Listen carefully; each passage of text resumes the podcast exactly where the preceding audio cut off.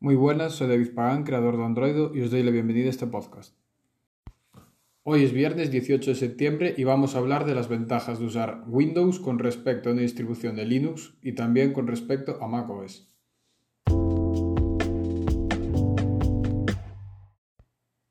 Comenzamos con Windows. Cuando hablamos de Windows, lo primero que se nos viene a la cabeza es un sistema compatible con todo.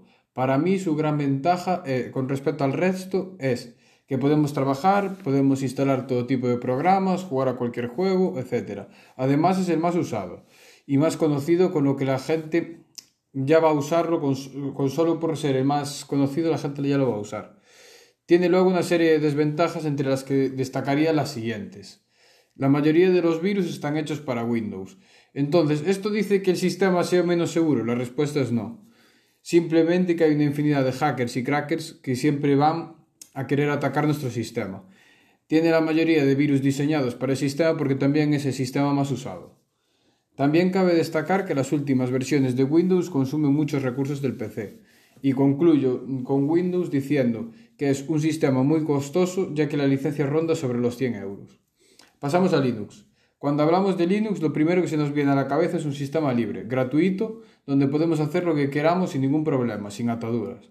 Tiene una gran estabilidad, de hecho los servidores de alto rendimiento están hechos en distribuciones de Linux. Tenemos una gran cantidad de software libre y es gratuito. Eso sí, tiene dos grandes inconvenientes. Es un sistema que requiere un conocimiento previo para usarlo, ya que está enfocado a usuarios avanzados. Y además tenemos poca compatibilidad.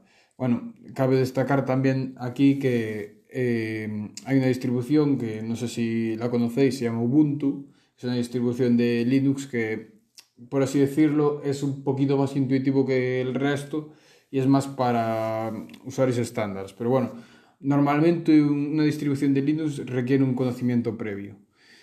Eh, bueno, tenemos también muy poca compatibilidad, no tenemos soporte para juegos, y hay muy poco software comercial en Linux. Y vamos a finalizar eh, con macOS. Cuando hablamos de Mac se nos viene a la cabeza un sistema optimizado, bonito e intuitivo.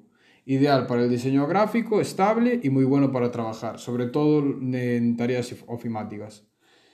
Su sistema no tiene un precio fijado, ya que lo incluyen en el precio, en el precio del PC es muy costoso. Un PC de Mac eh, mínimo mil, de mil para adelante te andan y yo creo que no los vale mm, porque te venden más lo que es el sistema operativo que el hardware que estás comprando. El hardware que estás comprando es bastante flojete, la verdad.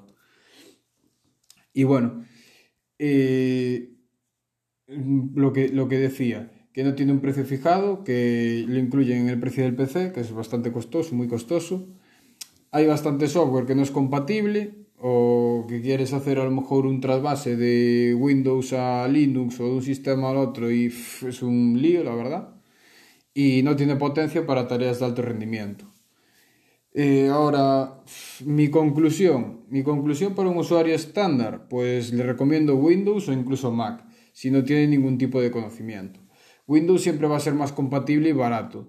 Para empezar está bien, eso sí, si no tienes ningún conocimiento de nada y usas el PC para tareas básicas, andar en navegador, tareas ofimáticas y cosas así, y no te importa el precio, pues Mac es tu opción. Linux ya para usuarios avanzados siempre es la mejor opción. Nos vemos para la semana que viene. Chao.